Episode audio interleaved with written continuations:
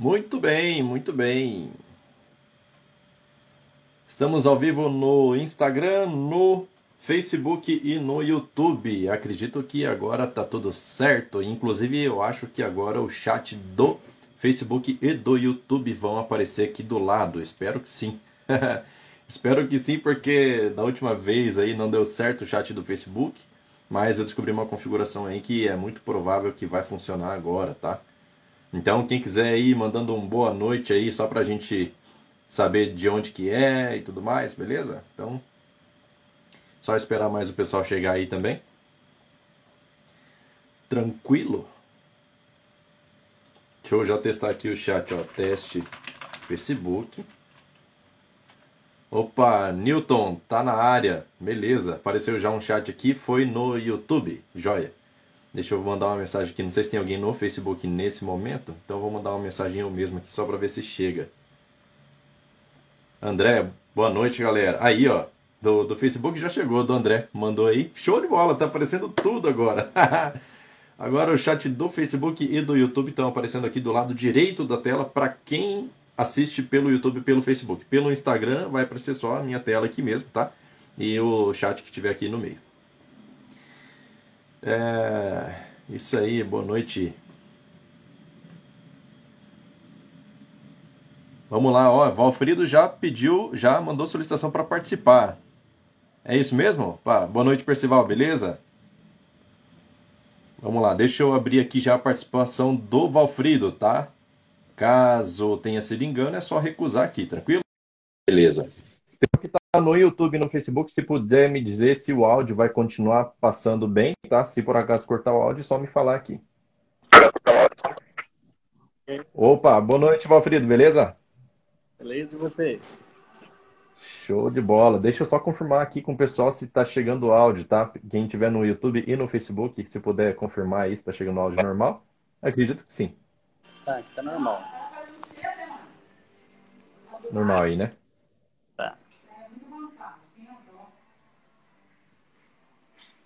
Beleza, áudio ok. Flávio Campos. Flávio Campos está no YouTube. Joia. Então, beleza. Se chegou no YouTube, vai chegar em todo lugar. Diga aí, Valfrido, de onde você fala? Faz tempo já que você está no canal, né? Que eu já conheço você faz tempo. Eu sou de Franca, São Paulo. E é um prazer Franca, participar. São Paulo.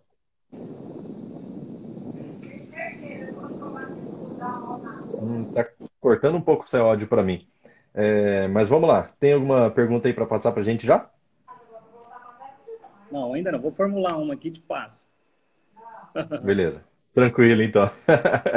Só dá uma boa noite aí, então, pô, pessoal. Eita. Vamos lá, vamos lá. Pessoal chegando aí.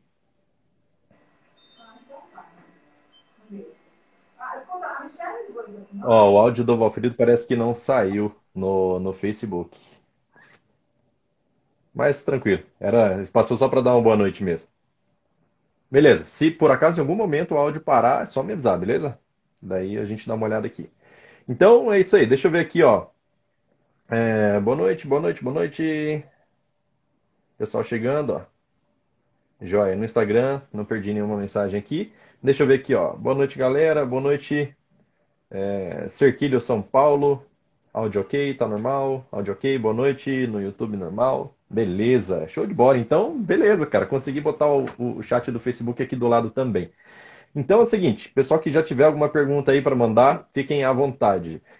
Enquanto vocês não mandam pergunta, já vou aproveitar e comentar uma situação que me perguntaram hoje, que eu acho que vale a pena comentar aqui e divulgar para vocês. Não sei se vocês sabem, mas há um tempo atrás, já tem um bom tempinho assim no canal, eu postei um vídeo sobre como fazer uma instalação silenciosa do Firebird, onde você chama o instalador e aí, sim, por um caminho, né? E aí bota um parâmetro lá, barra silent ou barra ver silent. Dependendo de qual você usar, vai ser uma instalação mais silenciosa ou menos silenciosa. Mas, de qualquer forma, é uma instalação automática. Isso serve para quê? Quando, quando você for instalar o seu sistema, você não precisa pedir para que a pessoa que for instalar instale o Firebird também, para depois instalar o seu sistema. Então, você pode configurar no seu instalador para que na hora que estiver instalando seu sistema, ele já aproveita e instala os dois juntos. Tranquilo? Então, Aí me perguntaram hoje o seguinte, cara, olha só, a gente vai fazer uma instalação do sistema, tá? É, na verdade, é uma migração do sistema do, do, do banco 2.5 para o 3.0. E aí, eu precisava saber se. É, eu precisava saber se tem como fazer uma desinstalação silenciosa. Por quê? Porque vai ter uma versão de Firebird diferente lá na, na máquina, que é a 2.5, e eu preciso migrar para 3.0. Então, queria ver se tem como fazer essa desinstalação. E tem como, tá? Tem como. Eu tive que pesquisar isso porque realmente eu não sabia, mas a regra é a mesma. Só que ao invés de você chamar o instalador do Firebird, você, chama o desinstalador do Firebird, que ele fica lá na pasta raiz do Firebird, chamada uninst 000, se eu não me engano. E aí você chama ele com, a, com o parâmetro barra silent. E aí ele já manda ver, tranquilo? Então dá para fazer a desinstalação silenciosa também. Vamos lá. Ó, Valfrido falando, Instagram caindo muito. Eita, cara. Já te... Pessoal aí pode confirmar se o Instagram tá ok? Tá? Se é só para ele, se não, ou se é para todo mundo, né?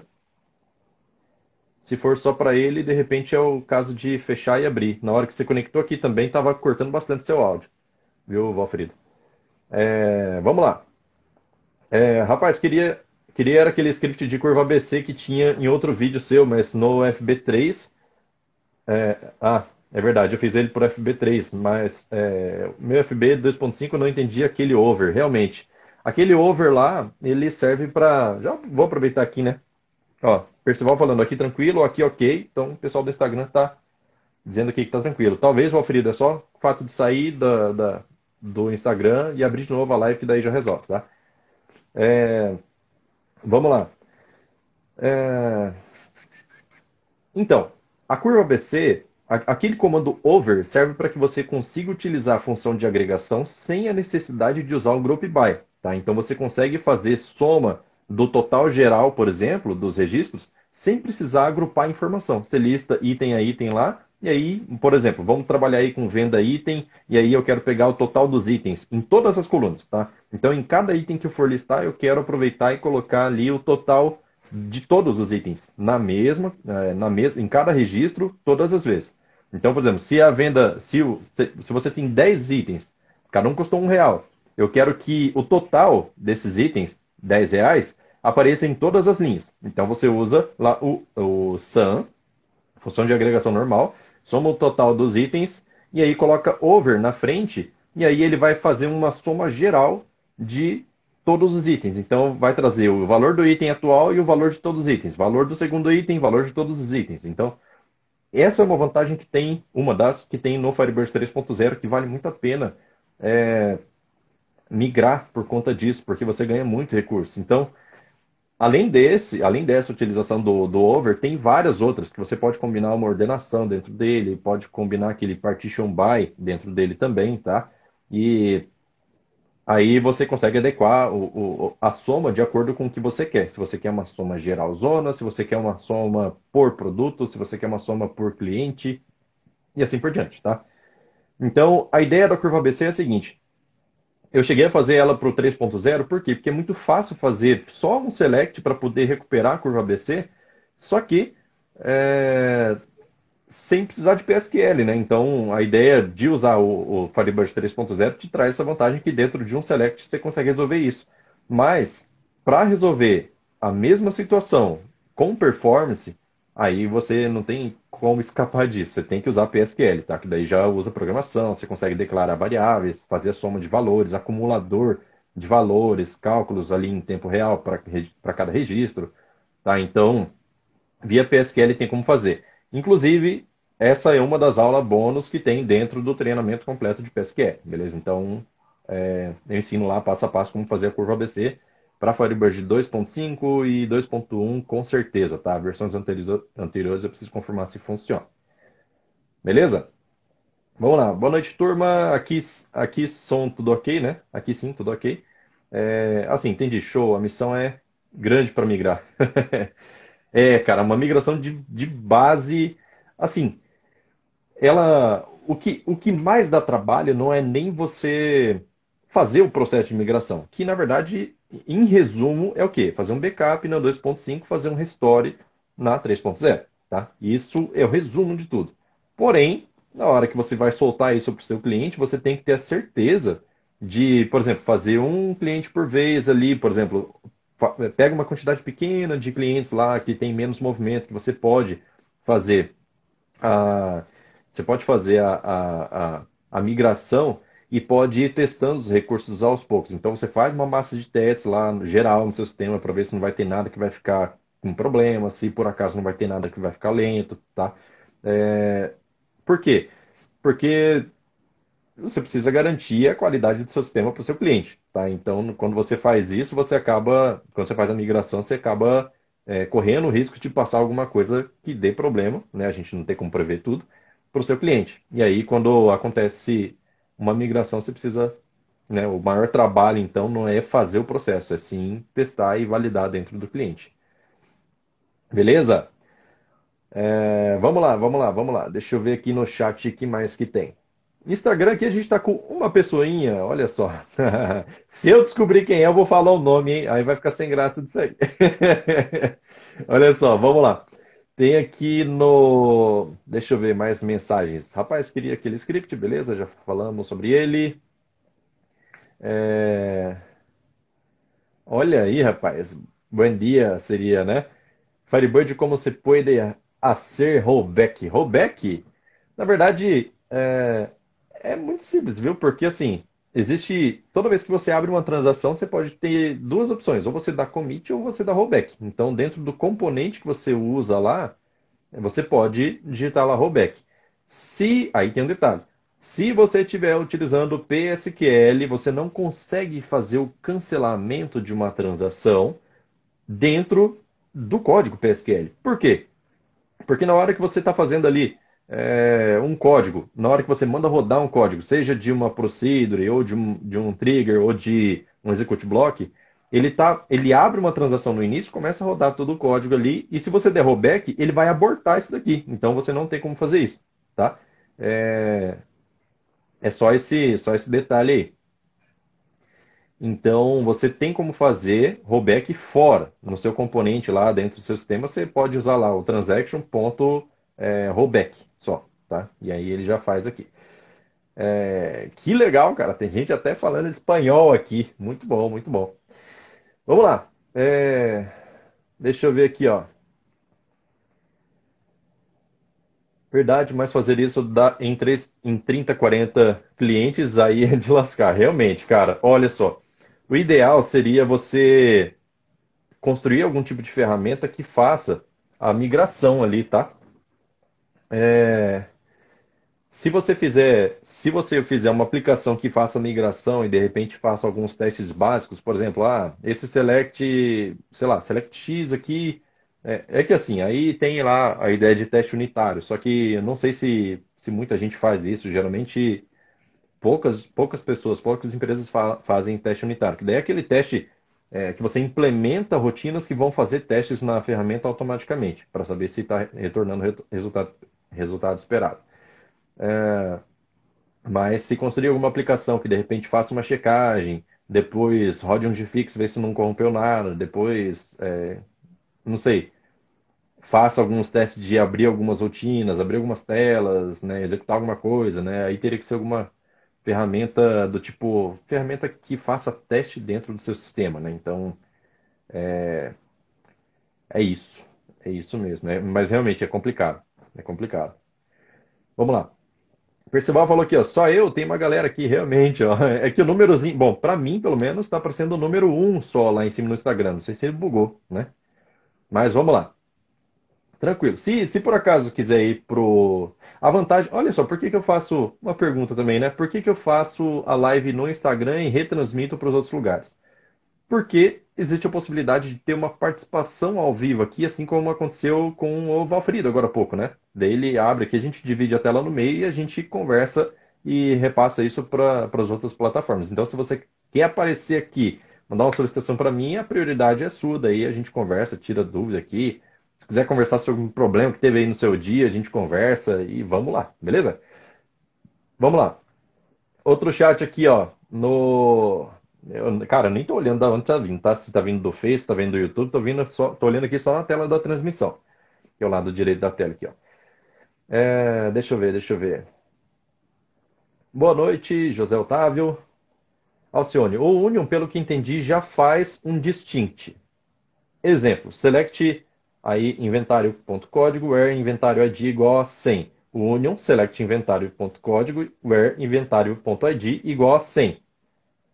Aí, ah, no caso, acredito que esse seja o resultado, né? 100 AA, BB, CC, né? E aí 115 AA, CC, é, na listagem volta AABBCC. Gostaria que retornasse AABBCC, AACC. Tá, aí nesse caso. É, é perdeu formatação, exatamente. Por causa do chat. Mas tranquilo, não tem problema, entendi. O que, que acontece? Quando você usa Union, realmente ele faz um distinct. Quando você utiliza o Union All, tá? Aí a palavrinha Union All, ele não vai checar se existe é, registro repetido entre, as, entre os dois selects. Então é só colocar a palavrinha ALL, ALL, e aí ele vai listar tudo, inclusive a performance vai ser melhor, tá? Porque ele não tem que fazer a ordenação de todo o resultado para depois checar as distinções. Beleza? Vamos lá, Percival agora solicitou uma aparição aqui. Vamos entrar aqui, visualizar, entrar ao vivo com o Percival. Vamos lá. Aguardando o Percival, vamos ver se vai dar certo aqui. Se der algum erro, no, algum problema no áudio aí, me avisem, beleza? No YouTube e no Facebook. Olá, Edson! Opa, Percival, tudo bom? Aí, o cabeça branca! e aí, Percival? Isso Tranquilo? aí é muita programação, viu? É! ô, ô, ô, Edson, é, Opa. Briga, obrigado aí pela, por receber a minha solicitação. Eu falo de Brasília. Opa, e eu tô, eu tô uhum. começando aí no, no, no, no IB Expert, no Firebird, então eu tô aprendendo, né? E ah, eu vi aquele. Te, eu, eu assisti aquele teu vídeo sobre os índices.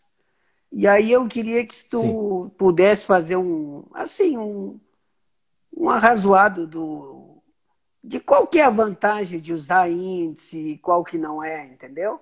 Aí se tu pudesse dar um toque aí. Uhum te agradeço. Muito obrigado. Sim, sim.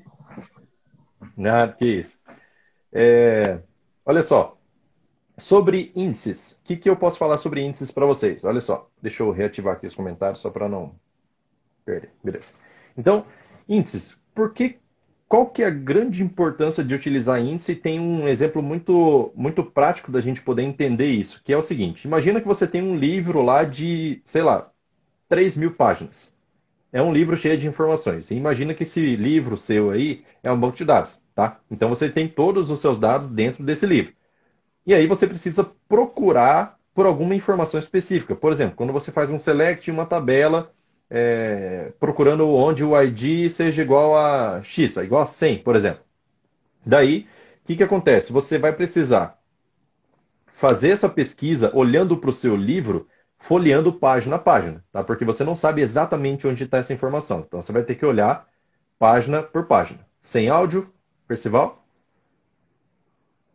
Voltou o áudio aí ou não? Tá normal? Pessoal pode confirmar se o áudio está. Ah, áudio do Percival não está saindo. Putz, cara. Não dá para ouvir o Percival. Poxa, que pena. É, infelizmente não, não, não passou, não transmitiu. Mas vamos lá. O Percival perguntou o quê? Sobre índice, o que, que dá para a gente falar sobre índice, tá? Qual é a importância de usar índice no banco de dados? Mas beleza. É... Então tá, olha só. É... Quando você vai fazer uma pesquisa no seu banco de dados, que é o seu livro de 3 mil páginas, por exemplo, você precisa folhear página por página lá para poder achar a sua informação. Isso vai te consumir muito tempo, muito esforço, muita energia e aí você, por mais veloz que você seja, você vai levar esse tempo para poder pesquisar, tá? Você vai ter que vasculhar. O computador é muito rápido, então ele faz isso de uma maneira muito rápida, só que ainda assim, dependendo do tamanho do seu livro, você leva muito tempo para poder pesquisar. Quando você tem um índice, é a mesma coisa daquele sumário que tem lá no início de todo o livro. Para quê? Porque quando você quer pesquisar uma informação, é muito mais rápido você olhar o sumário, certo? Achar aonde está aquele assunto que você quer, que seria aquela tabela, certo? Inclusive, não só aquela tabela, mas aquela tabela, aquele, é, aquele determinado registro, certo? Que está dentro da tabela. Então, na hora que você cria um índice para identificar onde estão as informações do seu banco, o seu banco de dados vai encontrar a informação muito rápido. Inclusive, tem uma. A, a, o vídeo de abertura do canal do YouTube é um canal onde eu expresso de uma forma engraçada, né? Vamos dizer assim, uma forma diferente como, como que funciona o banco de dados quando você usa índice e quando você não usa índice, tá? Mas a ideia é a seguinte, é que se você tem o seu banco de dados devidamente indexado, você encontra informação muito mais rápido. Você vai direto ao ponto, você não vai folhear página por página. Você abre direto na página onde a sua informação está, pega ela e traz para você, beleza? Então, a ideia é essa daqui. É, vamos lá, vamos lá. O que mais? Uh, deixa eu ver aqui, ó. Aquele vídeo é ótimo. É isso aí, a Silva. Seja bem-vinda, Silvia. É, vamos lá. Deixa eu ver aqui, senão vou perder aqui, ó. Perdeu a formatação. Não sei se é, não sei se é o mesmo assunto. Desculpa, peguei é, a roda andando, mas eu tenho um script que faz todo o processo de instalação do sistema do Firebird. É esse daí. É, exatamente. Então você consegue fazer é, via, via comando, você coloca lá os parâmetros que você quer e faz a instalação tranquilo. Alcione, monstro! que isso, nada a ver, a gente estuda bastante só. não chega a ser monstro, não. Vamos lá. É, não dá para ouvir Percival. Realmente, ó. Então, para ouvir a pessoa que está participando aqui na, no quadro de baixo, aí tem que estar tá no Instagram. Pelo Instagram com certeza vai sair, mas aí no YouTube no Facebook não, não retransmitiu, não repassou o áudio dele. Não sei por quê, tá? Talvez seja porque eu tô com um fone de ouvido aqui, né? Mas, mas tá, vamos ficar assim mesmo. É...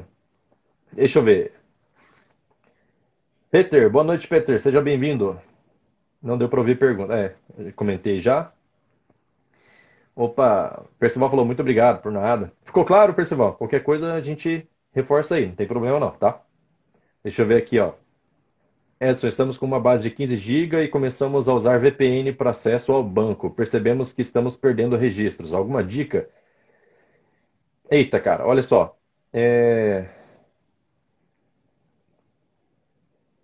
Existe, depende da VPN que você vai utilizar, tá? Existe casos em que você acaba perdendo pacote na VPN e isso pode ser algum tipo de filtro que existe configurado na VPN, tá? Uma outra possibilidade, deixa eu ver. Eita, cara. De repente tentar instalar uma, um outro cliente de VPN, não sei se a rede é muito grande que utiliza VPN ou não, é, mas uh, se tiver a possibilidade de utilizar outros ou revisar as configurações lá para não, não acontecer perda de pacote, desabilitar o. Pelo menos, eu sei que tem proteção de, de firewall também dentro de alguns clientes de VPN, que isso daí pode acabar, não sei. Por exemplo, tenta filtrar todo o tráfego de rede, mas aí. da rede, né? Mas aí ele acaba perdendo. Então, é, talvez. Talvez seja por conta de configuração só, tá? Eu já vi sistemas funcionando muito bem com VPN, sem problema nenhum, tá? Mas agora eu não vou saber dizer uma boa aí. Tranquilo? Vamos lá. É... Possível perda de conexão. Force right on. Tá, só continuando ali, né? Edson, boa noite, pessoal. Boa noite, Edson. Xará aí, ó. Edson Camilo. É...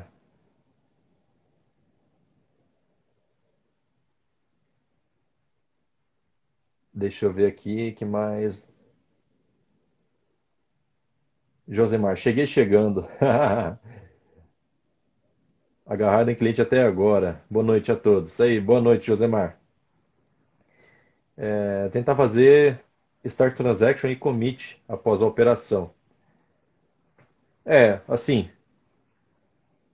Se der erro, faz rollback. Bom, acredito que está respondendo pergunta ali de cima, né, a respeito da perda de conexão. Então, é, entenda assim, tipo, por exemplo, se você está usando uma VPN, talvez você esteja trabalhando, é, provavelmente, com, você não vai trabalhar com redes é, na, no mesmo local, você vai trabalhar com redes separadas, certo? Então, de, em locais diferentes. Então, você vai ter que usar a internet. Se você tem que usar a internet, de repente a contratação de um IP fixo pode ajudar, mas aí isso pode ser que foge do, do, do que seu cliente precisa, do que seu cliente está disposto a fazer, né? É, e realmente, quando você trabalha com banco, seja em VPN ou seja em nuvem, é interessante que você não mantenha transações muito tempo em aberto, tá? Faça sempre o rollback ou o commit assim que você terminou de usar para que não fique essa coisa pendurada. Porque o Firebird, assim que ele detecta que a conexão foi encerrada, ele dá rollback em todas as transações que estão é, vinculadas a essa conexão. Então acaba perdendo. Vamos lá. Se deve fazer rollback. Replicação. O que, indica, o que indicaria? Olha só, replicação vai sair no Firebird 4.0 vai sair com o código da IB Surgeon. Hoje tem o, tem o código da IB Surgeon, que é pago, tá? Só que esse mesmo código foi doado da IB Surgeon para o Firebird. Então a, a, a replicação ela vai sair nativamente no Firebird 4.0. Né? Tem gente que duvida disso, eu acho que vai sair. Eu acho que sai sim. É, então, de repente, se você não quiser fazer alguma, algum trabalho de replicação nesse momento, colocar um componente de terceiro, eu sei que existe componentes aí, é, você pode aguardar a versão 4 para você já ter isso nativamente, tá? É, e aí, outra possibilidade que você pode ter é o seguinte: você pode utilizar o próprio Firebird, porque o próprio Firebird faz conexão entre bancos Firebird estando em nuvem sem problema nenhum, tá? E isso basta você usar, basta você ter a versão 2.5 em diante, tá? E utilizar statement. Statement tem uma opção lá, on external. E quando você usa isso, você consegue definir, é, por exemplo, que vai ser executado um tipo de script dentro de um outro banco de dados que está fora da sua rede, tá? É só colocar lá o, a string de conexão dele e ele funciona tranquilo, beleza? Sem precisar de API externa nenhuma. Outra possibilidade é você utilizar, por exemplo, uma ferramenta como o Pentarro. O Pentarro com o Pentarro você consegue fazer leitura de vários bancos de dados de para vários bancos de dados, certo? Onde você consegue enviar várias informações, vários dados de um de um banco para outro sem problema nenhum, tá? Aí já já resolveria. Deixa eu ver aqui, ó. Ó, tem mensagem aqui no Instagram. É, quando dá um close no form, a transação é finalizada? Então, Depende. é, por quê? Porque assim, se o componente de, de, do dataset for. Vamos supor que você só deu um post no seu dataset e ele está aguardando ainda a confirmação da transação. Se você der o close, ele vai destruir o componente, certo? Se ele destruir o componente, ele ainda não. É, teoricamente, ele, ele ainda. Assim, eu, eu tô falando teoria, tá? Porque eu não testei isso na prática. Mas se você só deu o post e fechou o componente, é, fechou a tela, na verdade, a tela vai acabar destruindo o componente, o componente vai perder o controle da transação e a sua transação vai ficar aberta até que sua conexão seja encerrada. Pode ser, dependendo do componente que você usa, que pode ter N componentes aí que tenham comportamentos diferentes, pode ser que ele faça o commit. Só que o ideal é você ter o controle sobre isso, tá? Na hora que você vai fechar o form lá, aproveita e verifica se tem alguma transação em aberto. Se tiver, manda dar o commit lá, por exemplo, tá? Deixa eu ver aqui, ó. E aí, bom, commit considerando que a pessoa alterou alguma coisa realmente, né? Se a pessoa não alterou ou alterou por engano, de repente seria até interessante fazer uma pergunta para a pessoa, ó, tem informação não gravada, o que, você quer fazer? Gravar ou antes de sair ou quer sair sem, sem salvar. Aí você decide se vai dar commit ou rollback, tá? Recomendo. É, vamos lá. Deixa eu ver aqui, ó. acho que eu vou acabar perdendo informação aqui. Ó. Replicação já falei, Lázaro. É, amigos recentes, é isso aí. Boa noite, pessoal, do Johnny. É, nós temos um IP fixo em Bratel, Edson. Legal. IP fixo é bucho. Os hacks invadem em duas semanas. Eita, complicado, hein? Um cliente fez isso, é, fez isso prato cheio. Melhor VPN mesmo, pois IP fixo tem que liberar a porta e é bucha na certa. É, Newton, Edson, na sua opinião, é, nomes para colunas e nomenclatura para tabelas, tudo agarrado ou usando underline? É, na sua opinião, qual a boa prática? Cara, eu, eu trabalhei, eu gostei de trabalhar com separação de underline, tá? Porque facilita a leitura, simplesmente por isso. Underline é um caractere só, então se você chegar num ponto de ter Uma coluna. Que o máximo, o máximo de caracteres que cabe no nome de uma coluna, de uma tabela, são 31 caracteres. Você coloca, se você chegar nos 31 e por conta de um underline, e por conta disso não colocar um underline, acho que não compensa. Compensa você abreviar um pouquinho e botar um underline para facilitar a leitura, tá? É, eu gosto de colocar com underline, mas isso é opção minha, tá? Não existe nenhuma norma, não existe certo e errado nisso, mas eu gosto. É, vamos lá. É, tem o cliente 1.5 e 2.5 para migrar para 4.0. Será que vai ser suave a migração? Eita, cara! Olha só. O que, que, eu, que, que eu acho? Acho que da 1.5 para frente pode ser complicado, porque teve muita criação de função, muita, muita, muita criação de função entre essas duas versões. Então a chance de você ter uma UDF que vai ser sobrescrita, alguma coisa assim, é maior. Então, qual é a ideia? É você é, fazer uma migração, por exemplo, faz a primeira migração, que é essa mais árdua, para o 3.0 e fica esperando a 4, beleza? É, tudo bem, são dois, duas etapas, só que a migração pode ser mais problemática quanto mais tempo você demorar para fazer, tranquilo? É... E a tabela temporária? Saiu, perdeu? Mesmo comitando? Isso pergunta ali do Percival no Instagram. Tabela temporária é, perde, tá? Perde. Em algum momento você vai perder os dados da tabela temporária. E aí depende de como você configurou ela. Se você configurou ela para que ela é, mantenha os dados durante a transação, na hora que você der um commit, um commit ou rollback na transação, sumiram os dados. Se você der um, um uma configuração lá de tabela temporária que ela só vai que ela vai manter os dados até é, durante a conexão, então todos os dados dessa tabela vão ser mantidos durante a conexão, porém na hora que você encerrar a conexão, os dados somem, beleza? Então esses dados são limitados, é importante falar isso também. Os dados que você informa em uma tabela temporária são visíveis no escopo da transação, para o primeiro caso, ou da sua conexão no segundo caso. Então, outras conexões não vão enxergar os dados que você está enxergando dentro dessa tabela. Beleza? É, vamos lá.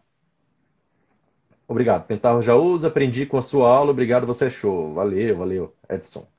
É, vamos lá, Agnaldo, de novo. É, start... Ah, tá, tá respondendo ali. Ao liberar uma porta, você tem de estar ciente que vai ter que tratar de forma especial, principalmente em segurança, para evitar é, maps da vida. DDoS, né, aquele ataque em massa, mas nada que não seja possível. Abraços.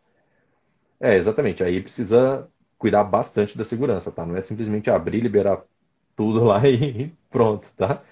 É, eu percebi isso na, quando eu fiz um, um, uma, um teste no servidor da, da AWS lá e criei um IP estático.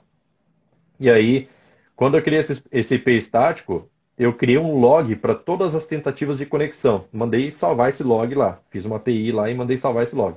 E, cara, a quantidade de tentativa de entrar é, é surreal. Surreal. Isso que eu nem tinha divulgado nada, sabe? Simplesmente criei lá o IP, fiquei algumas semanas trabalhando lá, mas no particular não divulguei para ninguém e tava desse jeito. Então, realmente, tem que ter um cuidado aí. É, deixa eu ver. Liberar ah, já li esse. Além de que a porta mais fácil é o, é o próprio usuário, realmente. Você faz uma baita de uma configuração de segurança lá, o usuário vai lá e coloca senha 1, 2, 3, 4. Ou 1, 2, 3, né? Aí fica complicado. Ou compartilha a senha dele com outras pessoas. Então, complica muito. É... Ontem, o Valfrido, ontem conversávamos sobre cloud, mas uma dúvida que persiste é: vale a pena investir nas novas versões de Firebird para a web? Cara, principalmente na versão 3.0, tá? A 3.0, assim, é, dizem que foi melhorado bastante para a nuvem, tá? É, com exceção de campo blob. Campo blob ainda tem uma deficiência aí, por quê? Porque o campo blob ele pode ter um tamanho de gigas e gigas lá dentro dele, dependendo do page size da sua, da sua base, que pode lentificar na hora que você vai fazer. É a mesma coisa que você for fazer um download de não sei quantos gigas, tá? Então, já um campo específico do banco de dados, ele vai ser bem mais rápido. Inclusive, já tem, é, se você precisa baixar muitos dados do seu banco na nuvem, muitos, muitos, muitos, muitos, e não, não pouca consulta, mas muita coisa, compensa você usar a compactação que já tem disponível no Firebird, beleza? Só usar, ele usa a Zlib lá, E aí ele compacta os dados antes de trafegar na rede. E aí sua velocidade aumenta. É que é texto, né? Texto a gente sabe que ele consegue compactar bastante. É, deixa eu ver. É... Josemar respondendo o Edson Camilo aqui, ó. Em uma outra live, o Gregório não aconselharia usar por enquanto o 4.0. Exatamente, o 4.0. Só lembrando, o 4.0 ainda está na versão beta, tá? Então, espera um pouquinho.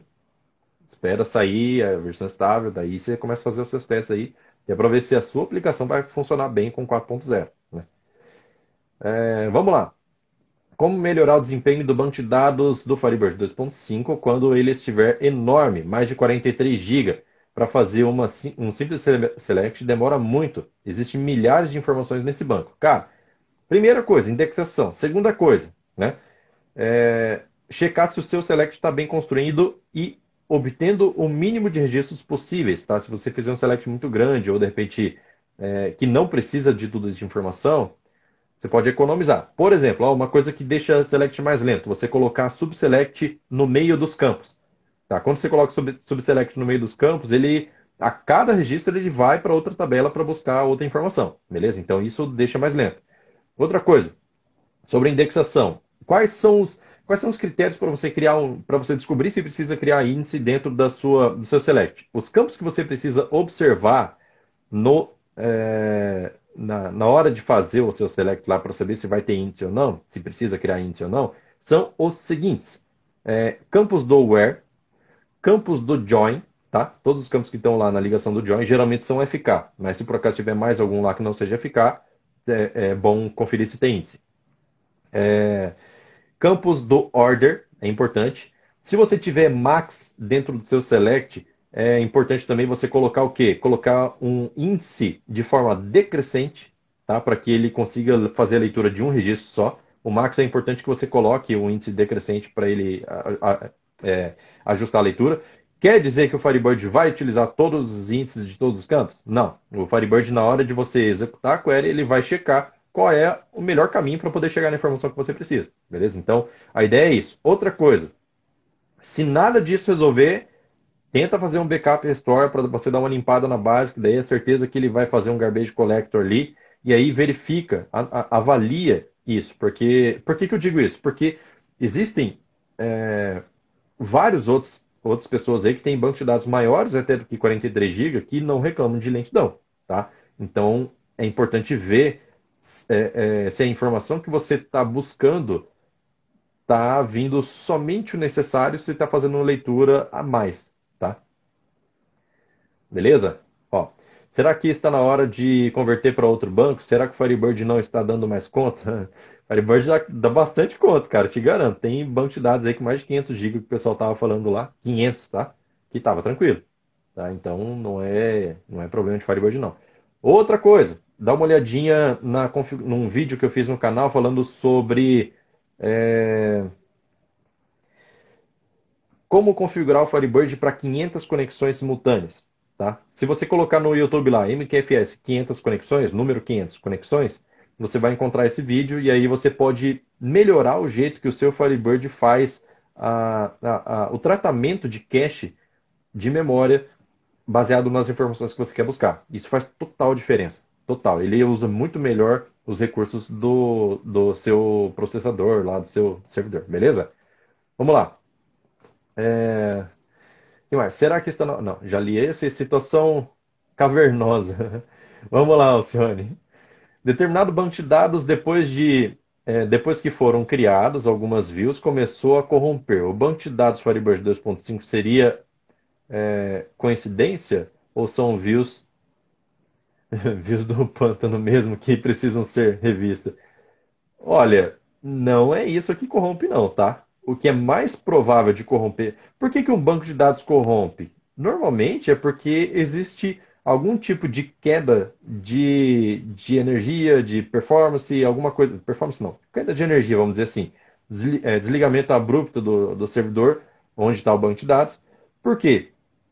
É, porque o, o, a ideia do banco de dados é que ele grava todas as informações que ele pega, principalmente com aquele parâmetro forced writes ligado, assim que ele recebe informação, ele já grava um disco. Então, isso é extremamente rápido. Então, se Se está acontecendo de, de corromper, precisa conferir o seguinte: olha só, o que, que eu faria? Ah, comecei a criar algumas views lá e começou a corromper banco. Primeira coisa, está acontecendo só em um cliente ou em mais?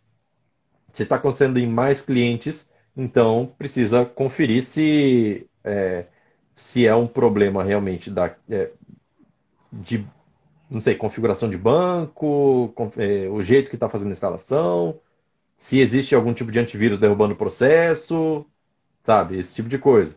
Se o HD está lotado, tá? Então tem algumas coisas aí para conferir.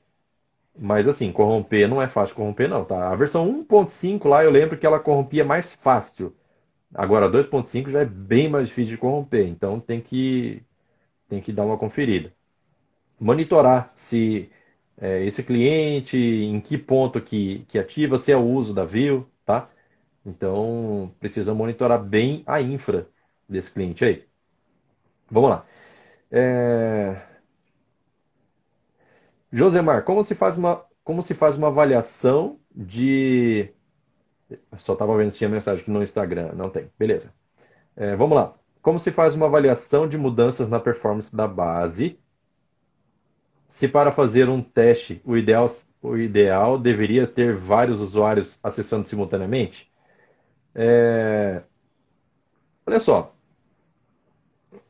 Quando você vai fazer um teste, vamos supor, você ainda não tem, vamos considerar que você ainda não tem esses usuários para você poder avaliar a performance.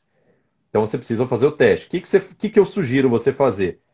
Se você quiser ir mais a fundo mesmo, cara, cria uma, cria uma aplicação que ela vai trabalhar com threads e essas threads elas vão executar, vão abrir, por exemplo, sei lá, centenas de threads e aí cada thread vai abrir uma conexão, vai executar uma, algumas operações, como select, update, delete, aleatoriamente dentro do banco. Melhor coisa.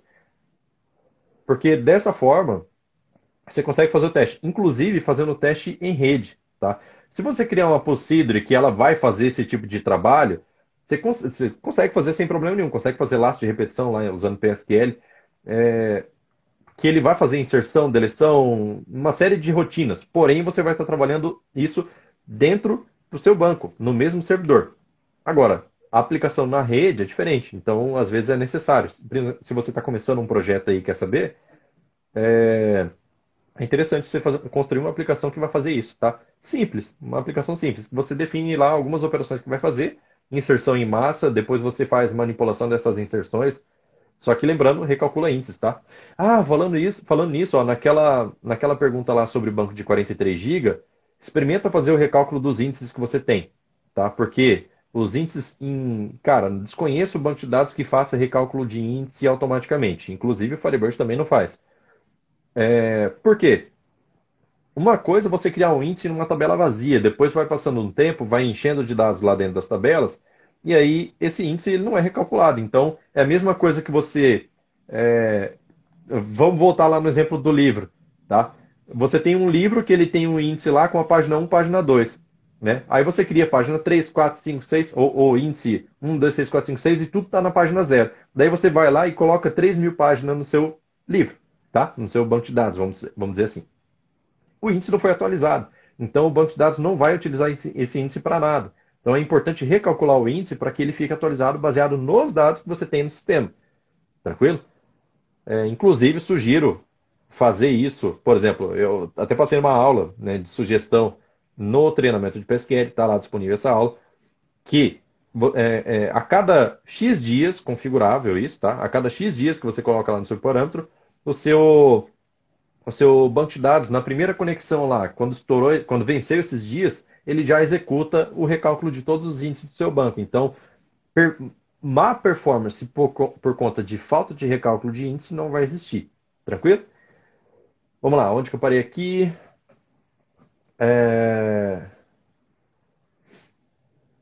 Existe criptografia para o Firebird? Eu sei que existe plugin de criptografia, mas não é nativo, tá? é, não é um plugin nativo do banco e aí você teria que pagar por ele. Se eu não me engano, no site da Firebase tem um, um artigo ensinando como fazer esse, essa implementação desse plugin de, de criptografia, mas eu não sei se é um plugin gratuito, tá? Deixa eu ver aqui, ó.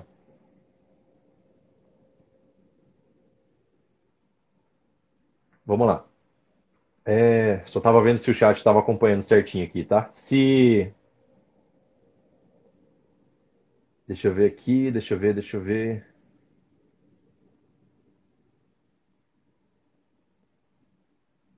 Boa noite a todos do Janis, vamos ver, Janilton. Edson, Firebird Campo Blob com imagem binário ou salvando o caminho da imagem? Qual a melhor prática com banco em nuvem? Tá. Cara, se o banco se o banco está em nuvem, a imagem vai ter que ser é, binária. A não ser que você grave as imagens dentro do próprio servidor onde está o banco de dados. Então você pode ter lá. Assim, a ideia de gravar as imagens dentro do, do banco de dados se essa imagem for um, um scan de documento pessoal. Ainda mais agora com LGPD, você precisa esconder essas informações, não pode deixar livre lá para todo mundo. Então, a ideia de você guardar no banco de dados é que você vai ter muito mais segurança, tá? E estando em um campo blob, você vai ter mais segurança. Se você for fazer separado, em caminho, somente caminho do arquivo, para apontar para um diretório lá no, no seu servidor, é, você vai ter que fazer o download da imagem de qualquer forma. Então, daria na mesma, beleza? Vamos lá. É, Edson. Fiz um backup restore com GBAC na base, é, na base e o campo-chave veio sem note no setado. Alguma dica? Backup restore com GBAC na base e o campo-chave veio sem note no setado. Eita, cara. É estranho ele ter vindo sem o, sem o not null, viu? Ficou algum campo nulo? Estava corrompido o banco ou não? Porque normalmente não pode sair mudando estrutura assim só de mudar, só de fazer migração não, viu? É, aliás, nem migração, né? Só backup restore. Pode ser que tenha dado algum erro durante o backup. Eu recomendo usar o, fazer o backup usando a opção "-v", tá? A "-v" vai fazer o, o vai listar linha por linha o que, que ele está fazendo. O que, que o backup, o que, que o restore está fazendo. Então, é, aí você consegue identificar se houve algum erro na hora de restaurar esse índice. Beleza? Pode ser que tenha dado erro aí. Tranquilo? Deixa eu ver aqui, ó. É, deixa eu ver, deixa eu ver. Valfrido. Valfrido falou, Edson, aproveita e avisa que o curso PSQL vai ajudar muito nas dúvidas que o pessoal está tendo. Realmente, ó. Cara, tem. Olha só. Tem se vocês gostam do conteúdo de SQL normal que tem dentro do canal, esse que eu passo todo dia aí, vocês vão ficar doido com o curso de PSQL. Por quê? Tá aproveitando aí o, a pergunta, tá? Porque o treinamento de PSQL ele vai te dar condições que você não imagina o potencial que tem dentro do Firebird. Tem muita gente que chega no, no canal e fala assim: Nossa, achei que o Firebird era um banco que já tinha morrido. Nossa, achei que o Firebird é, era um banquinho simples, era um banco descontinuado, né? Tem muita gente que fala isso. Até hoje tem gente que fala, mas é porque não conhece, tá? Então, quanto mais vocês, vocês percebem isso, quanto mais vocês conhecem os recursos do Firebird, menos vontade de sair do banco vocês têm, certo? Afinal, vocês estão aqui. Agora, imagina conhecer recursos avançados aí de programação em PSQL. Meu amigo, aí, aí é um casamento para eternidade com o Firebird. Mas é isso, cara. O, o PSQL é bom demais. Tudo, se você está tendo alguma dificuldade com SQL, PSQL, apesar de ser uma linguagem um pouquinho diferente, que incrementa algumas coisas no banco, é, ela te dá um potencial gigantesco para o seu banco de dados, tá? Isso em relação à performance, em relação à construção de dados, em relação à, à manipulação de dados, à extração de dados, tá? Então, uma série de coisas. Inclusive, tem até possibilidade, se você quiser, de colocar toda boa parte da regra de negócio do seu sistema dentro do banco de dados. E aí tem as vantagens que eu coloquei lá na, na, na semana do arrependimento que eu comentei lá. Beleza? Valfrido está falando isso por quê? Porque o Valfrido, ele já é aluno, certo? Então, por isso que ele comentou. Newton, estou com uma base de 1.7 GB. Serei, é, serei... Ah, zerei, zerei. Ele corrigiu ali embaixo. É, zerei a base e continua com o mesmo tamanho. Por, por que isso acontece? Você provavelmente zerou com delete, né? Porque assim, o que, que acontece? Quando você. Na, a alocação de espaço em disco do Firebird ela acontece de tempos em tempos, conforme necessário. Então, a cada, é, cada vez que ele tem necessidade, ele aloca um espaço em disco. E isso custa, tá? Toda vez que você vai alocar espaço em disco, custa. Se você fizer um delete em, em tabelas gigantescas, por exemplo, tabela de log, ele não vai realocar o disco porque isso custa. Então, a ideia do banco é ter performance. Então, você só vai conseguir diminuir o tamanho do banco de dados quando você fizer um backup restore. Daí você cria um banco novo somente com aquelas informações que tem lá. Nem mesmo o Garbage Collector vai conseguir diminuir o tamanho do banco porque ele não tem essa função. Ele tem a função de jogar lixo fora, mas o espaço alocado em disco continua o mesmo. Beleza? É até interessante que você é, faça o backup restore, né? Para você enxugar esse banco aí. É, e, e, outra coisa, como você fez delete nessa, nessa para poder com a intenção de diminuir o tamanho do banco e ele não diminuiu, seu Firebird, vamos supor que considerando esses deletes que foram feitos, né, zerou a base, era para ele ter era para ele ter diminuído aí para, sei lá, para 60 mega? Então, toda vez que você inserir registro, ele não vai ter necessidade de alocar, de realocar o espaço disco. Por quê? Porque já está alocado. Então, essa base ela vai ficar com 1.7 GB por muito tempo, até que passe desse tamanho. Tranquilo? É, vamos lá. Já tentou backup Store? Diminui bem, exatamente. Josemar comentou aí. É, deixa eu ver. Isso, estava no nu, ok. Aí passei o menos mend e full e depois restore. Achei estranho também, mas vou, vou analisar melhor. Obrigado. É, aproveita, cara, faz o, o backup e o restore também com o parâmetro menos y, tá? Menos y, e aí coloca um nome de arquivo. Pode ser um caminho de, de nome de arquivo texto. Porque daí todo o, o texto gerado pelo menos v, ele vai jogar para dentro do arquivo. Fica bem mais fácil você analisar, tá? Do que na tela do, do DOS ali. Beleza? Vamos lá, deixa eu ver. Temos nove minutos. É... Isso... Ah, tá. Já li esse daqui. Melhor coisa que fiz nos últimos anos foi esse curso de PSQL. Aprendi muito. Isso aí, Silvia.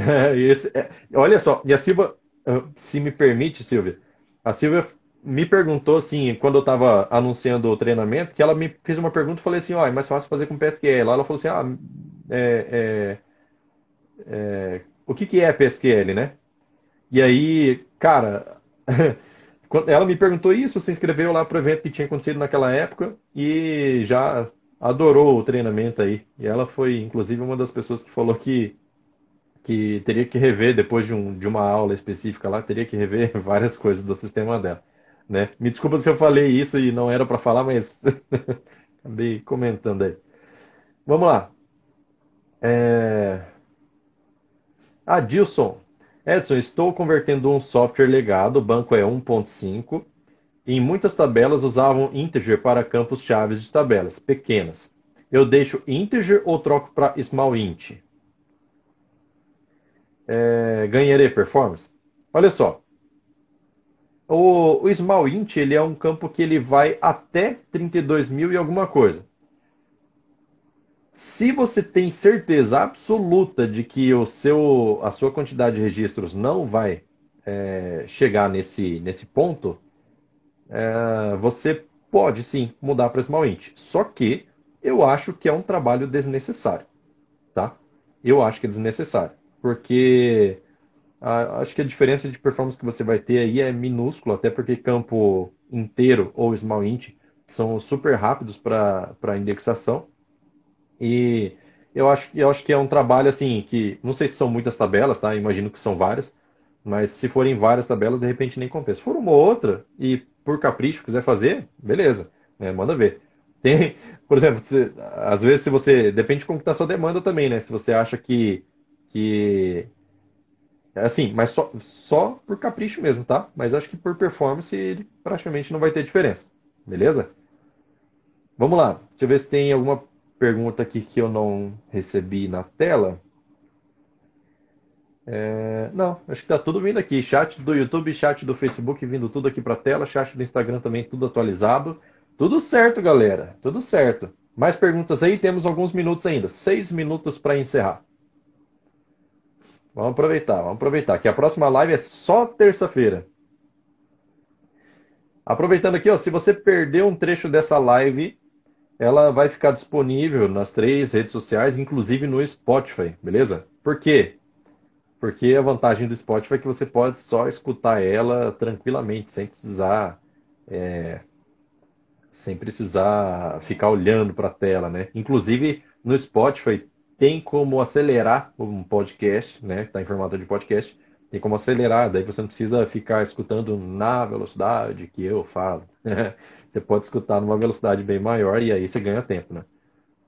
Mas é isso aí. Mais perguntas? Mais perguntas? Aproveitem. Manda ver.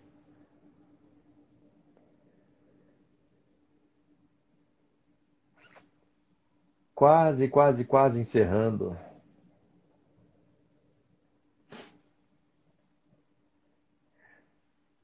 Aproveitando, ó, se quiserem me dizer, ó, a transmissão no YouTube foi excelente, foi ruim, no Facebook foi excelente, foi ruim, tá? Se quiserem me dizer isso, já me ajuda também, de repente, a fazer alguma configuração aqui para melhorar. Silvia comentou: esse é o único problema de fazer o curso de PSQL, dá vontade de apagar tudo no sistema e começar do zero.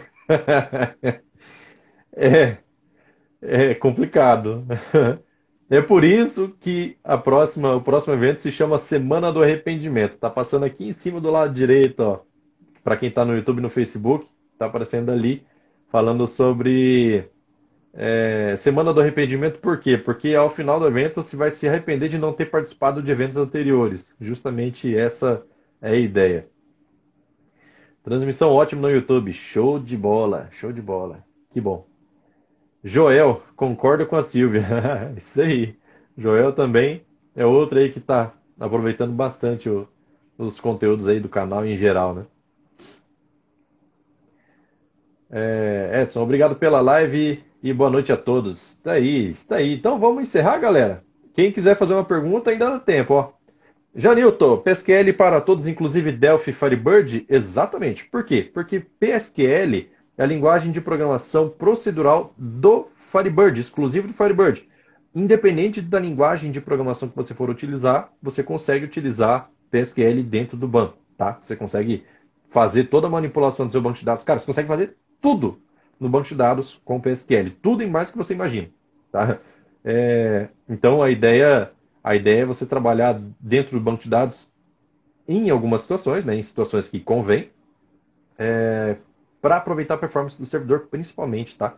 Porque você geralmente tem o servidor bem mais forte. Deixa eu ver aqui, ó. Josemar. Cara, sua disponibilidade em ajudar as pessoas é muito legal. Parabéns, forte abraço. Valeu, Josemar. Isso aí, cara. A ideia aqui é ajudar e tornar o Firebird cada vez mais forte. Rapaz, vamos converter todo mundo pro Firebird. Esse comentário é meu, não, é, não tá escrito em lugar nenhum. É, Newton, só lembrando, quem comprou os cursos anteriores terá acesso aos novos. Exatamente, olha só. Quem comprou lá na primeira turma, é, sabe que vem acontecendo eventos aí de tempos em tempos, Uh, e esses eventos eles são disponibilizados para todo mundo que comprou o treinamento sem custo adicional, beleza? Então, se você perdeu algum evento passado, é, desses que eu faço gratuito, sabe, de PSQL, você vai ter acesso ao treinamento, a, a, a, esses eventos inteiros aí dentro do treinamento completo, beleza? Então você não perde nada. Você se arrepende porque, justamente igual a Silvia falou, dá vontade de apagar tudo e fazer de novo. Então, ao invés de, olha só, ao invés de continuar escrevendo os códigos do jeito que você escreve, para lá, da, daqui seis meses eu compro o treinamento, tá? Você vai passar seis meses escrevendo o código do jeito que você escreve sem conhecer o potencial real do Firebird, tá? Então, a ideia é de você comprar o quanto antes o treinamento, de você participar dessas, dessas turmas que se abrem aí a cada período, é, você já começar a trabalhar o seu sistema da melhor forma possível, beleza? Vamos lá. Roberto, parabéns, Edson. Tenho aprendido muito com, su com suas videoaulas. Obrigado pela sua disposição para ajudar as pessoas. Que Jesus te abençoe cada vez mais. Amém. Você também, Roberto. Muito obrigado aí pelo reconhecimento. A gente se esforça para isso. Alcione, é, é, quando está sendo feito backup pela rede, o sistema fica muito lento. Tem algo que ajuda? Diga estação fazendo GBAC. É, se, olha só, se você está fazendo o backup com GBAC e está fazendo esse backup da, partindo da estação, olhando para o servidor, fazendo o GBAC, o GBAC normal, o que, que ele vai fazer? Ele vai trazer todos os dados do backup para sua máquina. Isso vai trafegar a rede, isso vai congestionar a rede, da, a, a comunicação da sua estação com o seu servidor, seu sistema vai ficar lento. Tá? Não só sistema, como outras coisas também. Provavelmente internet também, porque passa pela rede. Se você utilizar o serviço, a, a, a interface de serviços do Firebird, o backup ele é feito no servidor e gravado no servidor. Então ele não trafega a rede. Você só manda o comando. Ó, servidor, faz backup aí. E o Firebird vai lá e faz e grava aonde você mandar, certo? Que vai ser lá no servidor. Então, existe vídeo no canal já mostrando como fazer backup remoto utilizando o GBAC, tanto GBAC quanto NBackup. Então, vale a pena dar uma olhada lá, beleza?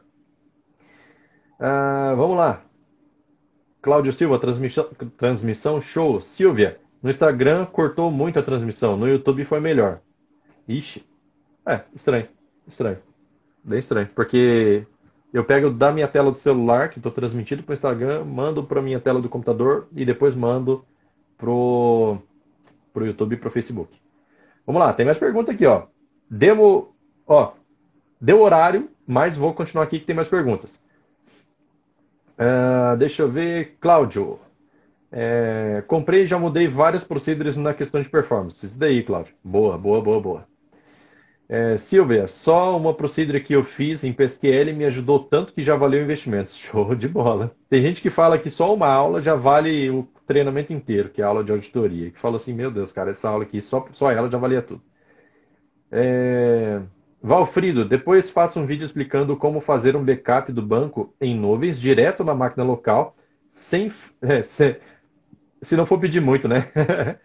Olha só, aquele, aquele, esse vídeo que eu acabei de comentar aqui sobre fazer o backup é, utilizando a interface de serviço, a API do Firebird, serve para nuvem do mesmo jeito, tá? Serve para nuvem, porque daí você, ah, entendi, tá? Desculpa. A ideia que você quer é fazer um backup e mandar para a nuvem, né? E não o banco está na nuvem, quero mandar ele fazer um backup lá. Acho que, acho que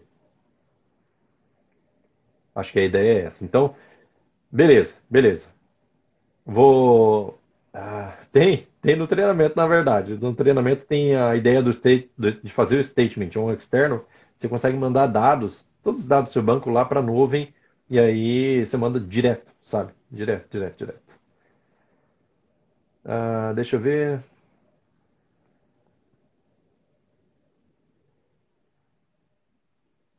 Bancos históricos no Firebird. Isso aí. Valeu pela ajuda, Alcimone. Alcione, perdão. É, Flávio Campos, 15 anos de informações. Tem bastante informação. Estamos é, quase chegando a 200 vídeos no YouTube, viu? Na verdade, eu já gravei 189 vídeos, se eu não me engano. Então tá quase chegando o vídeo número 200. Flávio Campos, isso vídeo gravado, né? Fora o treinamento. É... Pedro, cheguei atrasado, não tem problema. Daqui a pouquinho vai sair no Spotify vai ter também no YouTube e no Facebook o replay da live. Fica à vontade para assistir daí. É... Cláudio, eu faço backup na máquina, depois envio por FTP. Entendi. Entendi. É,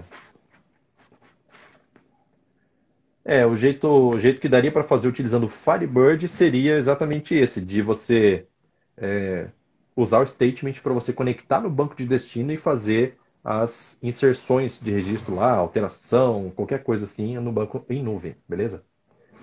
E aí você já tem uma replicação, certo? Você pode colocar tudo isso em trigger. É, são muito top essas lives. Que Deus abençoe você. Grande sabedoria. Amém. Você também. Valeu, Janes. Valfrido, é isso mesmo. Da nuvem para a máquina do cliente. É isso aí. Beleza. Então, Acho que encerrar aqui as perguntas, não tem mais nada no Instagram, nem no YouTube, nem no Facebook. Então eu agradeço todo mundo que participou aí, muito obrigado pela participação. Na verdade, essa live não existiria sem vocês. Agradeço a todos pela participação novamente, pela, pelo engajamento aí no canal, por compartilhar conteúdo, por dar like. Falando isso, ó, dá like no vídeo aí, ó, aproveita. dá like no vídeo aí para a gente poder aumentar a relevância do canal, tá? Quanto mais like vocês dão, mais o YouTube e o Facebook entendem assim, ó, o pessoal tá gostando desse conteúdo, vou mostrar para mais pessoas. E aí a gente deixa o Firebird cada vez mais forte, beleza? Então, deixa, ó, mais um aqui da Silvia, para a saideira, viu? o backup do IBExpert é igual ao GBAC? O backup do IBExpert utiliza o GBAC, beleza? Então, ele, os mesmos parâmetros que você tem é, no, no GBAC você tem no IBExpert. Então, você pode utilizar por lá sem problema nenhum.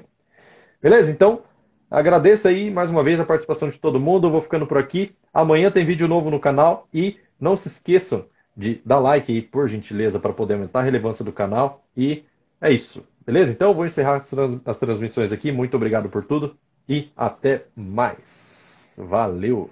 Deixa eu encerrando aqui agora.